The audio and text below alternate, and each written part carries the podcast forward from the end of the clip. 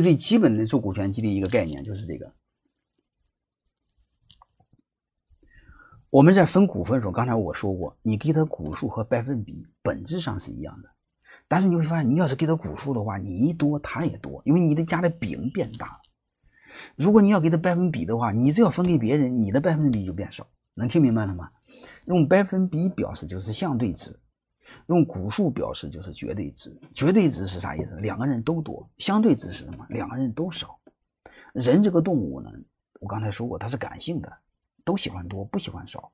所以呢，你们记住，做股权激励一个基本的小技巧，就是强化绝对值，淡化相对值。能听明白这意思了吗？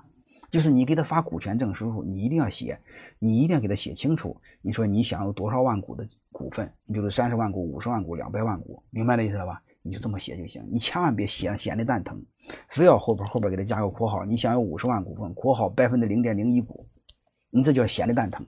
妈傻瓜都知道，你非要戳击他，让他伤心，明白的意思吧？你要写个零点零一股，他就百分之零点零一，他就想他娘的，我怎么这么少？那么多是哪个王八蛋的？凭什么不给我那么多？